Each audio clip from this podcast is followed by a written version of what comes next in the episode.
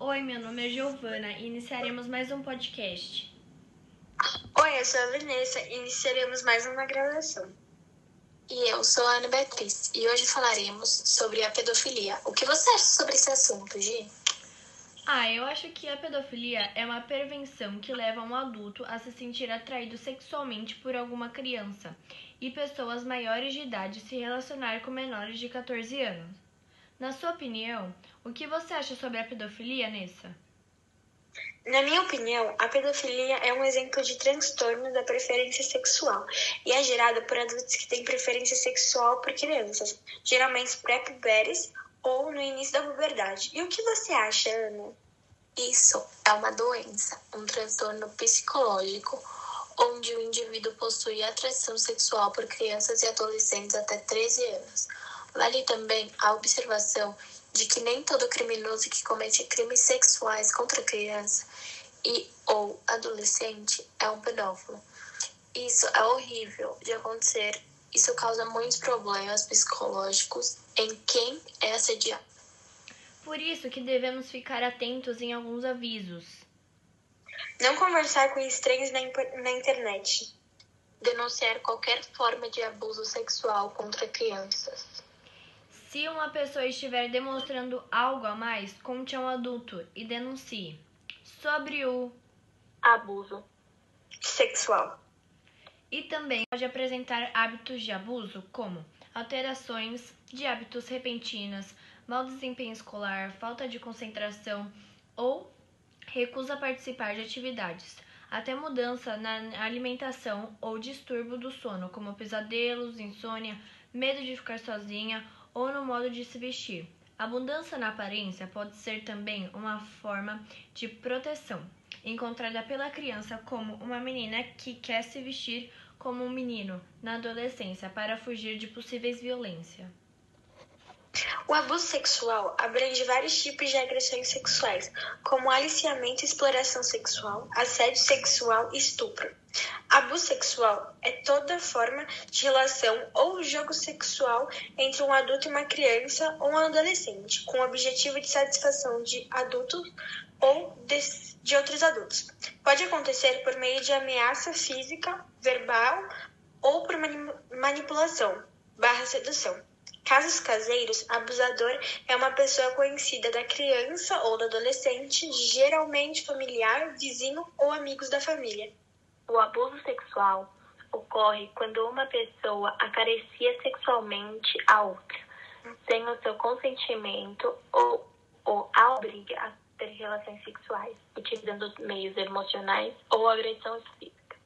Chegamos ao fim do podcast. Se você se identificou com alguma dessas coisas, por favor, denuncie.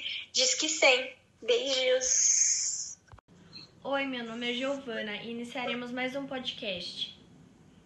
Oi, eu sou a Vanessa e iniciaremos mais uma gravação. E eu sou a Ana Beatriz e hoje falaremos sobre a pedofilia. O que você acha sobre esse assunto, Gi? Ah, eu acho que a pedofilia é uma prevenção que leva um adulto a se sentir atraído sexualmente por alguma criança e pessoas maiores de idade se relacionar com menores de 14 anos. Na sua opinião, o que você acha sobre a pedofilia, Nessa? Na minha opinião, a pedofilia é um exemplo de transtorno da preferência sexual e é gerada por adultos que têm preferência sexual por crianças, geralmente pré-puberes ou no início da puberdade. E o que você acha, Ana? Isso é uma doença, um transtorno psicológico, onde o indivíduo possui atração sexual por crianças e adolescentes até 13 anos. Vale também a observação de que nem todo criminoso que comete crimes sexuais contra criança e ou adolescente é um pedófilo. Isso é horrível de acontecer isso causa muitos problemas psicológicos em quem é assediado. Por isso que devemos ficar atentos em alguns avisos. Não conversar com estranhos na, na internet. Denunciar qualquer forma de abuso sexual contra crianças. Se uma pessoa estiver demonstrando algo a mais, conte a um adulto e denuncie. Sobre o abuso sexual. E também Oi, meu nome é Ana Beatriz. E meu nome é Ingrid.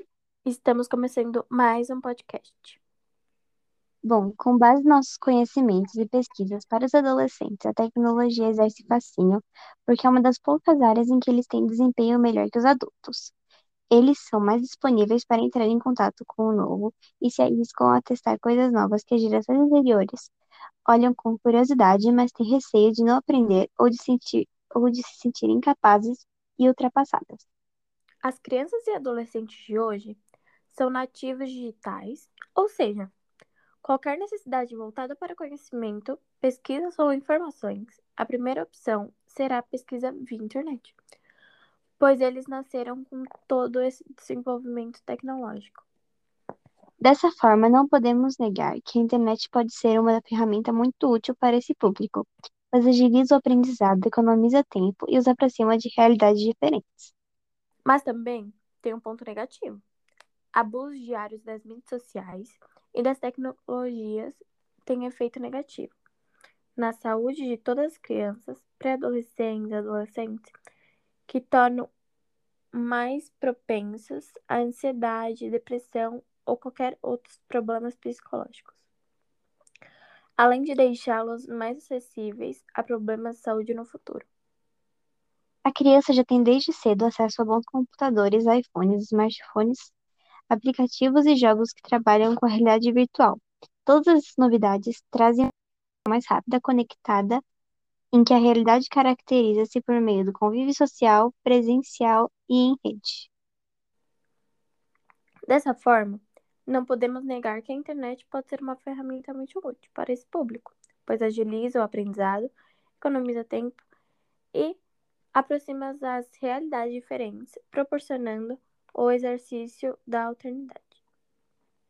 Bom, agora temos algumas dicas que, por exemplo, ne negociar o tempo diário do acesso de seus filhos online. Dessa forma, eles podem organizar os horários para estudos e outras atividades que também são prazerosas, como passear, estar com a família e amigos e praticar uma atividade física. Oriente que eles tenham liberdade como responsabilidade, ou seja, não compartilhar qualquer imagem que eles não podem se arrepender depois. A internet não guarda segredo. Ter um celular é uma grande responsabilidade. Atualmente, crianças pequenas já possuem seus próprios dispositivos. Com isso, é importante que os pais orientem sobre como gerenciar seu uso. Com os celulares, crianças e adolescentes podem ao acessar algum conteúdo, que cause medo ou desconforto. Solicite que eles conversem com você e busquem ajuda, independente do que for, podem protegê-lo sempre. Essas dicas você pode dar para seu filho, pode ser você que é filho mesmo. É isso. Bom, foi esse o nosso podcast. Espero que vocês tenham gostado. E foi isso. Obrigada por assistirem e tchau.